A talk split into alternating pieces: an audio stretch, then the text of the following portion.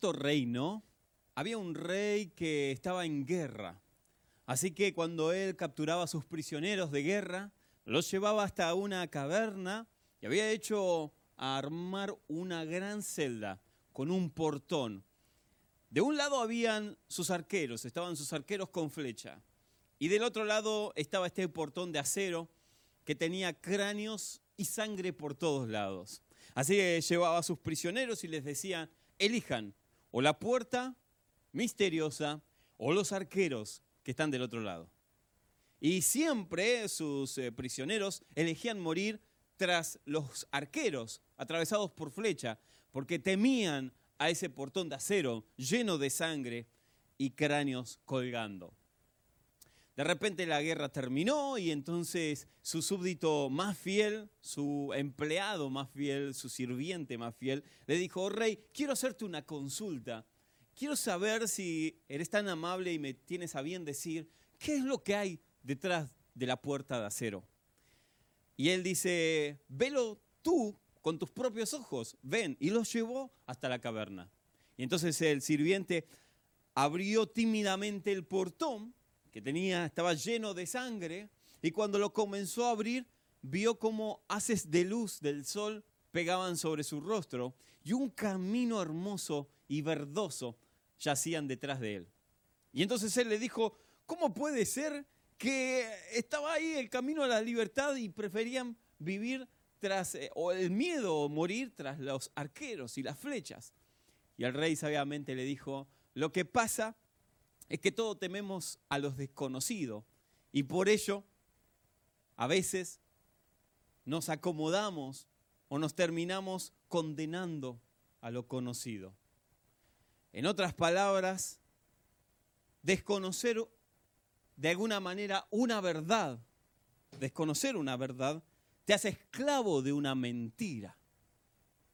Y Jesús dijo, y conoceráis o conoceréis la verdad, y la verdad te hará libre. A veces tendemos a vivir en lo mismo, en lo mustio de la vida. Nos ayornamos con las cosas más simples porque no tenemos las garras o no o tenemos el miedo de atravesar una puerta de hierro que muchos, quién sabe, no alcanzaron a cruzar. Y no porque no tengan valentía, sino por el miedo o el temor a lo nuevo. Siempre, cada vez que des un paso a lo desconocido, eso te va a hacer tener miedo o temor. Es parte de atravesar un portón de acero. Es parte de abrirte camino. Por eso siempre digo, desconocer una verdad te hace esclavo de una mentira. Y a veces por, por no escuchar lo que corresponde o porque no se predica lo que corresponde, nos hacemos esclavos de mentiras no vayas por ahí, no hagas tal cosa. ¿Por qué? Porque nadie lo hizo. A veces pienso que cuando estábamos en libertad, cuando podíamos ir a los templos, ¿se acuerdan? Eso hizo que de alguna manera nos acostumbremos y perdamos el sentido de la libertad. Y ahora que estamos tras las rejas, como quien dice, en nuestras propias casas, también decimos y añoramos ¿Cómo me encantaría volver a ir a un templo y levantar todos juntos las manos y saludarnos, como hacemos siempre los porteños o los argentinos, que somos de ir y abrazarnos y, y besuquearnos todo? ¿Cómo extraño eso? ¿Qué pasa? ¿Qué hace que a veces eso que era tan importante se vuelva tan común? ¿Qué hace que hoy en día esto de streaming, de sentarnos toda la familia cómodamente en el living del comedor o en la cocina o mientras estamos descansando y podamos poner un servicio en vivo y disfrutemos la presencia de Dios, hoy se haya vuelto tan mustio, tan insaboro, que, pierde el, el agrado, que pierde eso, el brillo que tenía antes cuando nos apasionaba que sucediera? ¿Qué hace que pierda el sabor, que quede insaboro? Yo a veces me planteo si la iglesia, y hablo no de la iglesia de Cristo como cuerpo, sino que hablo del sistema eclesiástico, los templos, las denominaciones, no le han hecho a la iglesia de Cristo lo que el zoológico le hace a los animales.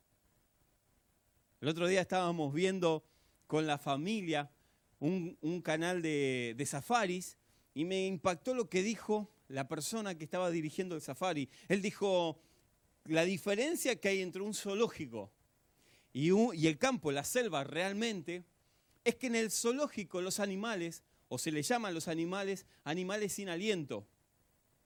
Y no estamos hablando del gordo, del que está del lado tuyo, de tu esposo, que tiene, es un animal pero con mal aliento. No, estoy hablando de que en el safari, cuando alguien encierra a un animal, el animal se le llama o se le denomina animal sin aliento.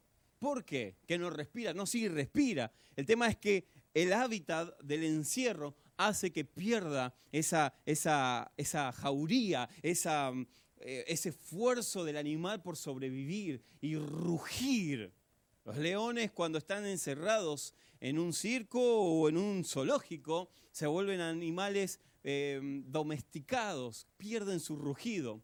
Ahora, un rugido de un león en la selva es muy apasionante e intimidador, e intimidador porque cuando ruge, se escucha en toda la selva prácticamente. ¿Se acuerdan de Madagascar? algunos que hayan visto la película, sabrán que el, león, Alex, le sucedió eso. Él estaba acostumbrado a la selva y entonces cuando por infortunio caen en la selva, él estaba, perdón, acostumbrado al zoológico y cuando por infortunio cae directamente en la selva, él no sabía rugir. Estaba su patrón dentro de él, estaba en su ADN el poder rugir, pero él no podía rugir, no le salía. ¿Por qué? Porque estaba domesticado, acostumbrado a que le tiren un par de maníes y entonces él dar un gran show dentro de la jaula.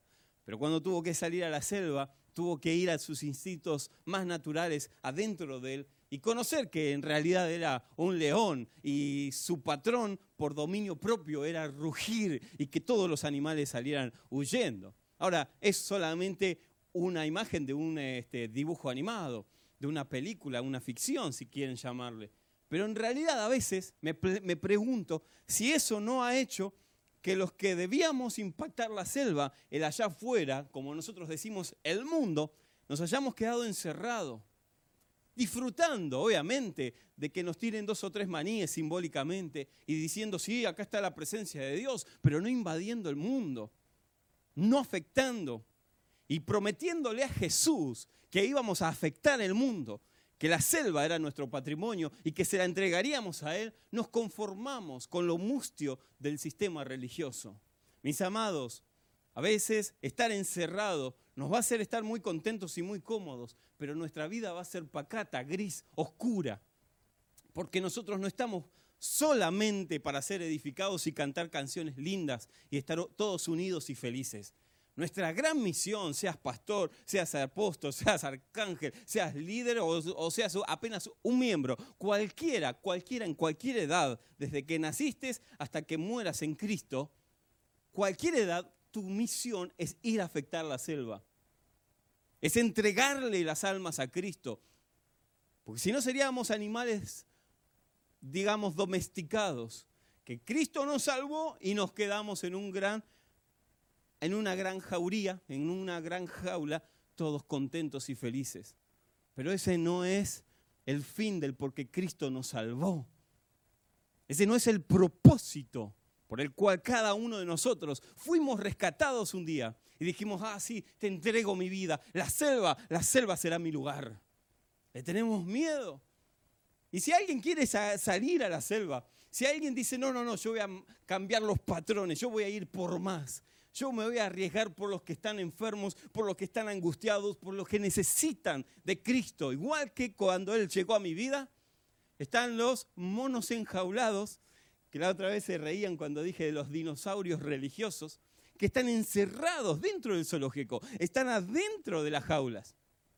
Y cuando querés salir, poner un, pie en el piso de la selva, te van a decir, pero Tospar, hay que pisar, hay que salir de la jaula. Y sí, de eso se trata. Pero Tospar, ¿hay que dejar la comodidad de la jaula? Sí, y muchas veces vamos a tener que tomar riesgos. Muchas veces vamos a tener que sacrificarnos, sacrificar nuestro tiempo, sacrificar nuestras horas de descanso por amor al que está en la selva, desprotegido, y que nadie llega a él. A mí me encanta pensar que nuestro Señor no nos invitó a que traigamos a los animales a la jaula. que nuestro Señor dijo, id por todo el mundo. La traducción más fideligna de ese texto en, los manuscritos griegos es métanse, introduzcanse en el mundo. Y desde ahí leuden, desde adentro de la selva, leuden, sean el impacto de la selva, del mundo, ustedes, y hagan discípulos, y bautícenlo, y, sobre, y pondrán las manos sobre los enfermos, y estos sanarán, y echarán fuera demonios. Ese es el patrón de la selva. Entonces, hay una gran pregunta que nos debemos hacer. Cuando todo esto termine, y aún mismo dentro de esta cuarentena, ¿soy un animal enjaulado, domesticado, o adentro mío hay una arista salvaje? Y entiéndanme, no hablo de salvaje del salvajismo, hablo de que hay, una, hay un fuego adentro mío que, que no me permite ni siquiera dormir porque tengo que ir a la selva. Alguien puede decir, pero no puedo salir ahora, ya sé, no podemos salir todos, algunos con permiso, pero tenés redes sociales. A veces pasamos tantas horas mirando tonterías, mientras que en la selva hay niños que están siendo abusados cibernéticamente, hay matrimonios que se están muriendo, hay adolescentes que no tienen sentido en su vida, mientras siguen pasando los minutos de nuestra vida ah, mirando tonterías en el Internet podemos afectarlo. Dios nos ha capacitado con ciertos dones y talentos. Y no son para nosotros mismos, son para el beneficio o la bendición del cuerpo, o sea, para el bienestar de alguien más. No te fueron dados los dones solamente para que vos te sientas muy feliz y que realices tus sueños y no, no, no, no, no, no, no. Te fueron dados para realizar los sueños de Dios los sueños que están en Él. ¿Y qué sueña Dios? ¿Qué dijo Jesús? Que, amemos al que abracemos al hambriento, al que esté desnudo lo abriguemos, que le demos un plato de comida al que está hambriento, que sanemos las heridas del que está lastimado. Esa es nuestra misión, sea que sueñes lo que fuese. Tienes que saber que si vas a salir de la jaula, habrán un montón de dinosaurios religiosos diciéndote, ¡eh! Pero no se puede hacer eso. Nosotros no podemos salir de la jaula. pero vos tenés que enfocarte en lo que Él nos mandó a hacer. Y una vez que uno está enfocado en lo que uno tiene que saber, o en lo que uno sabe que debe hacer, entonces comienzas a tener una misión clara. A veces cuando me dicen, y, pero yo no sé si realmente cuál es el propósito de Dios en mi vida, cuando sucede eso, es porque no estoy enfocado. Muchas veces escuchando a los que están adentro de la jaula que nunca lo hicieron, vamos a terminar nuestra vida monótonamente, vamos a decir, ¿qué pasa? Que pasa otro año y me siento que estoy estancado. Otro año más perdido de mi vida y siento que no impacté nada, no hice nada. ¿Por qué hago tanto pero no hago nada? No me satisface. No cumple las expectativas más grandes de mi vida. Porque cuando no tengo un camino claro, cuando no tengo un norte, cuando estoy, como siempre digo, boyando en el océano, entonces mis días transcurren, los meses pasan, los años avanzan, pero yo sigo siendo el mismo. Nada ha cambiado. Y lo peor, muchas veces, no he afectado a nadie como Dios me dijo que lo tenía que, hacer. Dios no dice que tengamos una vida monótona. En las escrituras, cuando Él llamó a los discípulos, les dijo, miren que la aventura va a ser complicada. Miren que no va a ser una tarea fácil. Pero yo tengo una gran recompensa para ustedes. Mis amados, los que han vivido una, vida con Cristo, que han tenido más de tres años en Cristo, que creen en Él, saben mucho más si tienes 10 o, o 15 años en Él. Sabemos que la vida en Cristo es como una aventura. Es vivir día a día, semana a semana, emprendiendo nuevos proyectos, impactando a las personas, orando por sanidades, que los dones se, de alguna manera crezcan, se cultiven y den sus frutos. Es todo el tiempo, todo el tiempo afectando. Es como, te sentís como un Indiana Jones. no sé si se acuerdan, los más viejitos como yo se deben acordar. Es como Indiana Jones que era toda una aventura. Bueno, la vida en Cristo, en Cristo es una vida de aventuras. Por eso el que no está prácticamente haciendo nada se está perdiendo una gran vida con el Señor. Está bien, Él nos rescató a todos, es verdad. Pero algunos dicen que serán salvados por fuego, porque no le demostraron a Jesús cuánto realmente lo amaban o cuánto comprendían que Él valía para nuestras vidas. Él lo dio absolutamente todo. Dios dio a su propio Hijo, a Jesucristo. Y en una mesa de evaluación la pregunta es si cuánto estoy dando yo por Él. Si la realidad es que estoy dando lo menos posible para que no me, no me afecte a mi propia vida. O estoy decidido a entrar en la selva, a como lugar, a gastarme por completo para rescatar a las personas que están necesitando. Es una gran pregunta que cada uno día a día nos debemos hacer si realmente entendimos cuál es el sentido de nuestra salvación. Él dijo, es más, él dijo, yo los envío, escuchen bien, sí, para los que creían de alguna manera que nuestra vida iba a ser conformista, escuchen las palabras de nuestro Señor Jesucristo diciendo, yo los envío como ovejas en medio de lobos. ¿Dónde es eso? ¿Adentro de la jaula? No, eso es ahí adentro de la selva. Los mando como una ovejita en medio de una manada de lobos. ¿Y cómo sobrevive una oveja en medio de una manada de lobos? Ah, él también dará la respuesta. Tienen que ser mansos como paloma y astutos como la suegra. Digo, no, no, no, astutos como serpiente. Es la manera en que un hijo de Cristo puede sobrevivir en el mundo y afectar desde adentro, leudar la masa y ser alguien. No que te tomen para el cachetazo, sino que pueda ser astuto como la serpiente. Saber en qué momento te tendrás que inmiscuir como un lobo, te tendrás que disfrazar como un lobo. El apóstol Pablo diría, al griego me hago griego, al romano me hago romano, al judío me hago judío, todo para alcanzar aunque sea un alma para mi Señor. Eso es estar dentro de la selva. Eso es tener claro para qué Cristo me salvó. Y hay dos eh, facetas que cuando el diablo quiere que no conozcamos nuestro propósito, él va a afectar en cada cristiano. Y yo quiero que me acompañes porque estas dos facetas o estos dos aristas que Satanás siempre trata de, eh, imponer sobre los hijos de Cristo, es porque primero él ya sabe que está vencido, con Cristo no hay tal pelea, así que él está derrotado. Pero ¿qué quiere hacer él en nuestras vidas?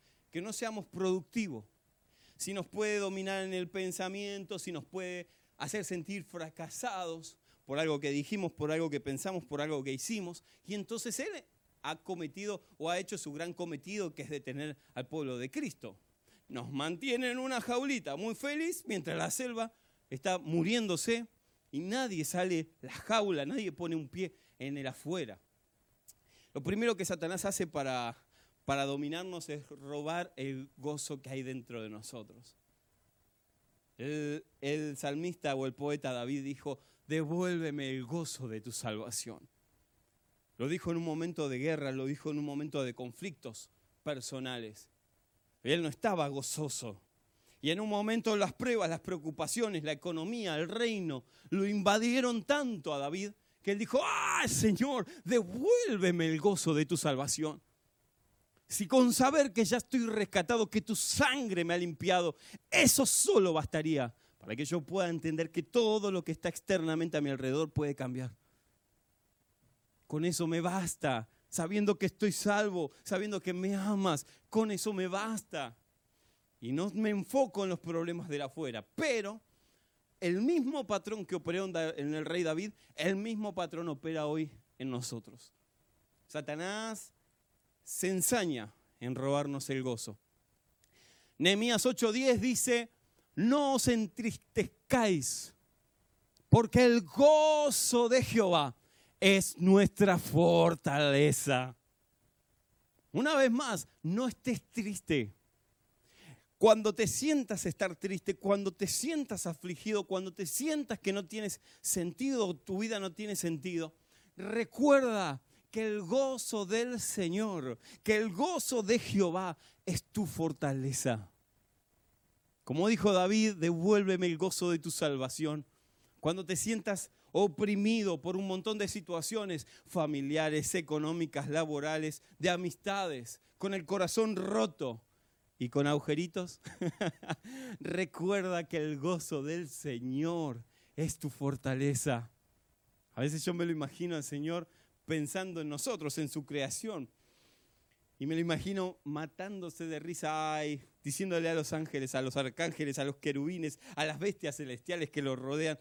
Otra vez el cabezón de mi hijo Marcos, mira lo que quiere hacer, alquilar un teatro, pero ay, me llena el corazón que por lo menos lo intenta. Mirá que él eh, está haciendo esta locura. Ah, pero me encanta porque por lo menos se está arriesgando en la selva. Mírala a ella, eh, está haciendo lo otro. Es increíble. ¿Qué voy a hacer? ¿Cómo la voy a sacar de ahí? Pero por lo menos lo está intentando. ¿Vieron como un padre cuando se satisface de sus hijos? A mí me encanta ver a veces los dibujitos que me hace eh, mi hija más chica. Y tengo todavía atesorado en un cajón los dibujos de la más grande, que obviamente hoy con 13 años ya no me hace esos dibujitos, pero cuando veo esos dibujos, ah, me llena el corazón. Para mí es un Rembrandt, eso es un Picasso. Eso está guardado y atesorado en la oficina donde trabajo, en, el cajón de mi, casa, de mi casa, los guardamos con Natalia, con mi esposa, porque no tiene tanto que ver el dibujo en sí, sino tiene que ver quién lo hizo.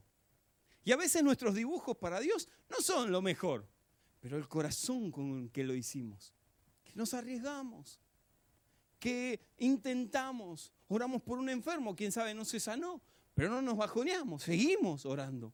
Hasta que otro se, se sana y ¡ay, se sanó! Dios es poderoso, me usó. Y Dios festejando, a ese es mi hijo, así te quería ver. No preocupado por las cosas del mañana, por tus pruebas y problemas, de todo eso va a pasar. Entonces, lo que Satanás hace, opera a veces en nosotros, es robarnos el gozo para que entonces nos podamos avanzar. Si Él nos roba el gozo, entonces nosotros nos detenemos automáticamente. Fíjese usted, cuando tuvo que pasar algún problema, alguna dificultad, y cayó en un pozo depresivo, o no hablo específicamente de depresión, hablo de un momento de dificultad. Hablo de un momento donde su corazón latía full, a mil, y no podía tener un pensamiento claro. Las peores decisiones que el hombre toma las toma en un momento de tristeza. Relaciones que uno corta por momentos de tristeza. Eh, decisiones que uno toma mal por momentos de tristeza, cuando uno yace en angustia. Cuando uno está en esos momentos tristes pierde los empleos, porque ya no le interesa trabajar o seguir adelante. Pierde afectos familiares o amistades, porque está encerrado en su mundo. Las peores decisiones ocurren cuando estamos tristes. Y aquí no saben cuando estamos tristes quién se goza. No es Dios. Por consiguiente, el que se goza de nuestra tristeza Satanás, quien nos mantiene manipulados en ese vínculo secreto de la angustia, de la apatía, del encierro. Y uno comienza a cuestionarse, ¿y por qué todo a mí? ¿No? Porque cuando estamos en esos momentos de tristeza es donde comenzamos. Si ustedes quieren ver a alguien triste, escúchenlo nada más. Hay gente que está triste por dificultades y hay otro que les encanta estar, tristes. No sé si les pasó de conocer a alguien que hace dos, años más o menos que está triste. Y no sale porque es como, Ay, es mi tristeza. ¿no? Y como que la disfrutan la tristeza. Y parece que el mundo, el sistema, todo está en contra de él o de ella. ¿Por qué me pasó a mí? ¿Por qué no a él y sí a mí? ¿Por qué no pude obtener esto? ¿Por qué no hice lo otro? Y están en ese círculo de tristeza. No pueden ver el sol. Quién sabe, detrás de la puerta de hierro hay un gran sol esperándolos. Pero no, no, abrazan su, tristeza y no la quieren soltar. Mis amados, seas que estás en una transición solamente de tristeza o que estás viviendo dentro de la tristeza, tenés dos opciones. O te quedas en la tristeza o miras al cielo, como dice, miren, quiero regalárselo Sofonías 3.17. Lo han hecho canción. Lo han hecho canción y no les voy a cantar ahora porque sería una eh, desubicado de mi parte, estaría ladrando. Pero Jehová, dice, dice Sofonías, Jehová está en medio de ti. Jehová está en medio de ti poderoso, Él te salvará. Se gozará sobre ti con alegría. Callará de amor. ¿Has callado de amor? Hay dos formas de ver esto. Cuando, cuando callas de amor para no lastimar a la otra persona, decís, bueno, está bien. ¿Y te callas? O cuando decís, ay, mira lo que va a hacer, voy a mirarlo. Y lo miras nada más.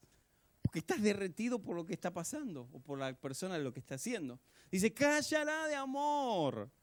Se regocijará sobre ti con canto. Jehová está en medio de ti. Cuando puedes ver a Dios que pelea tus batallas, ay, entonces te pones en, en piloto automático. Entonces dice, no hay tal selva, porque si Él está conmigo, ¿quién contra mí? Si Él camina a mi lado, entonces ¿de qué he de atemorizarme?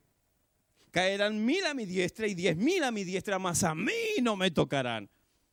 Disfruta aún los tiempos de prueba para poder ver a tu Padre y gozarte con Él. Porque Él es el que adiestra tu mano para la batalla.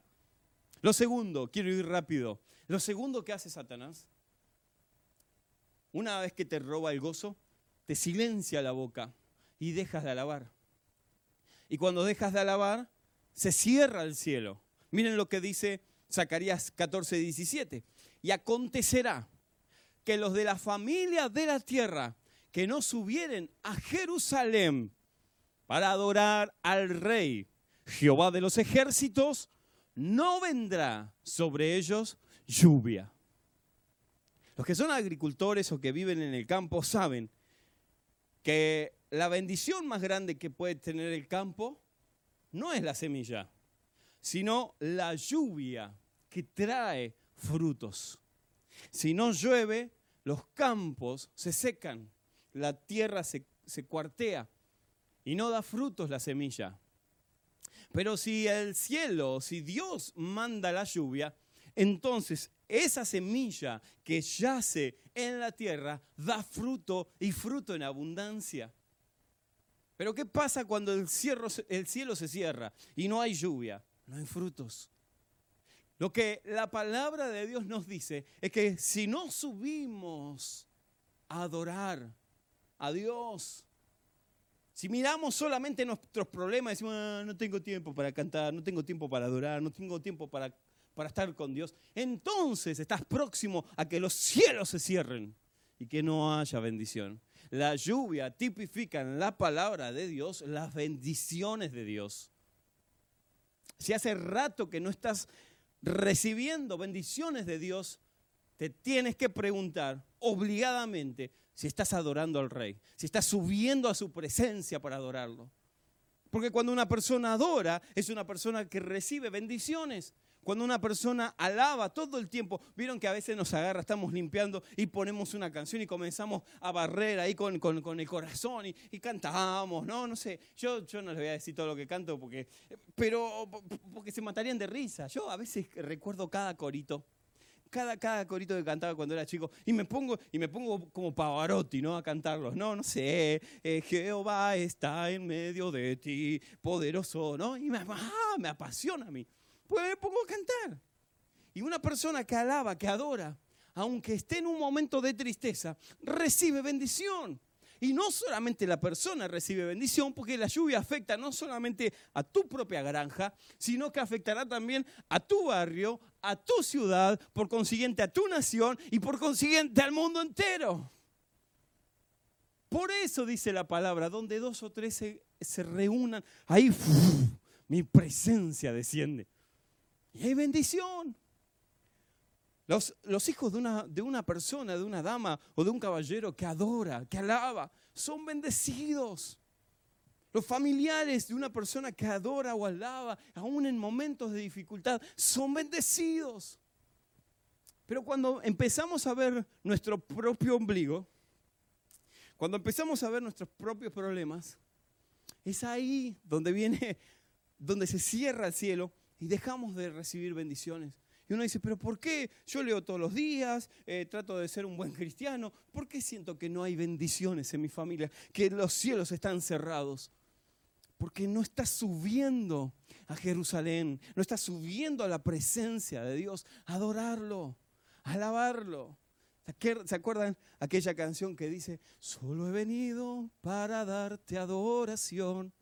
Solo he venido para darte adoración. No vengo a buscar un beneficio, no vengo a entregarte mi adoración. Ah, yo siento la presencia de Dios. Y entonces Él calla. Escuchen, cierren sus bocas, le dice a los ángeles que están cantando.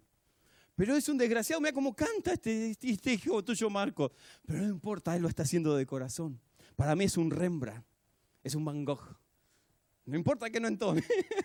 Yo lo estoy escuchando con mi corazón. Y yo le estoy cantando con el corazón y hay una mistura ahí. Hay una amalgama entre el Espíritu de Dios y nuestro espíritu. Y comienza a llover. Y donde estaba todo seco, comienza a fructificar. Por eso, mis amados, uno cuando tiene intimidad con Dios, los problemas se caen. Uno sale de tener intimidad con Dios y de repente aquello que te agobiaba, aquello que te torturaba, aquello que no te dejaba oxigenarte, respirar, de repente desaparece. Y las soluciones caen, como dice Salmos, mientras dormí, la solución vino a mi corazón. Porque el Espíritu hace llover. Y vienen esas bendiciones que estabas buscando. Miren si supieran el secreto. Los que se matan haciendo cosas para Dios, para tratar de agradarlo. Si supieran que es solamente subir hasta su monte santo y cantarle, con la voz que tengas, de corazón a corazón, cantarle. Eso hace que las dificultades caigan delante de tus ojos. Pero es intimidad. La intimidad no se puede falsificar, no la puedes truchar, no la puedes imitar. La intimidad con Dios es genuina. Nadie te puede enseñar cómo tener intimidad con Dios porque es una relación entre usted y Dios. Yo lo he contado varias veces con, con Nati, tenemos una canción que no importa en qué momento estemos cuando suena, sabemos que es nuestra canción.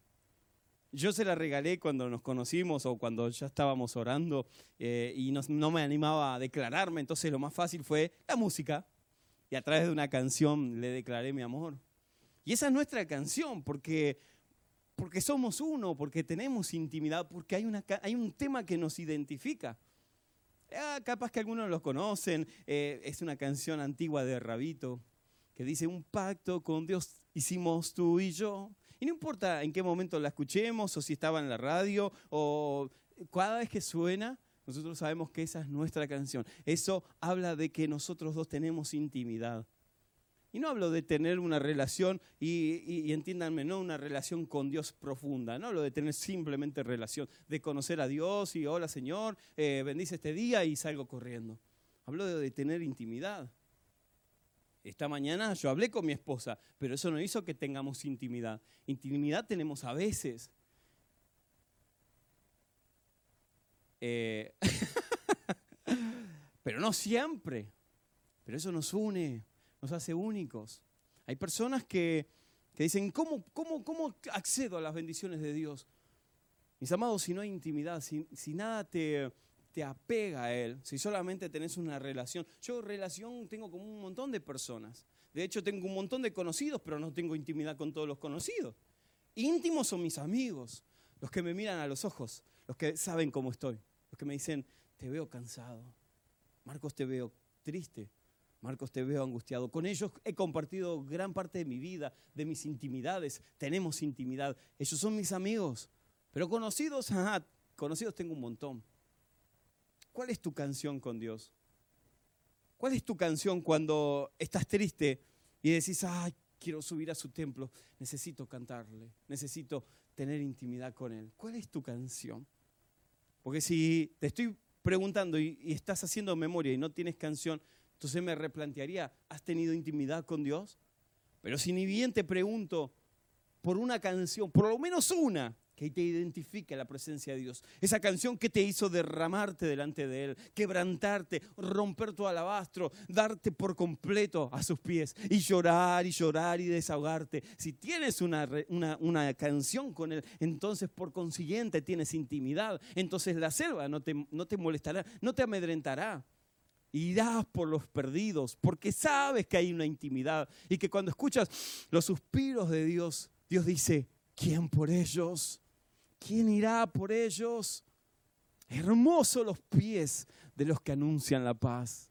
Mis amados, ¿cuál es tu canción? Yo tengo un montón. A lo largo de mi vida varias veces he estado en dificultades. Así que en cada etapa de mi vida he tenido canciones de intimidad con Dios muy diferentes. Hay canciones que me han levantado y fortalecido. Y, y fortalecido para ir a la batalla. Hay otras que solamente las susurro. Con lágrimas entre los ojos y me recuerdan perfectamente a un momento de tristeza donde Dios me sacó e hizo llover bendiciones sobre mi vida. ¿Qué te parece si en esta mañana hacemos llover sobre Buenos Aires? ¿Qué te parece si en esta mañana hacemos llover sobre Argentina? ¿Qué te parece si en esta mañana hacemos llover sobre todo el mundo y nos conectamos en una sola canción? ustedes y nosotros, para que podamos cantarle, adorarle y hacer llover. Pero no como esa persona, ¿eh? vamos a cantar, Señor. No, no, no, como esas personas que son apáticas.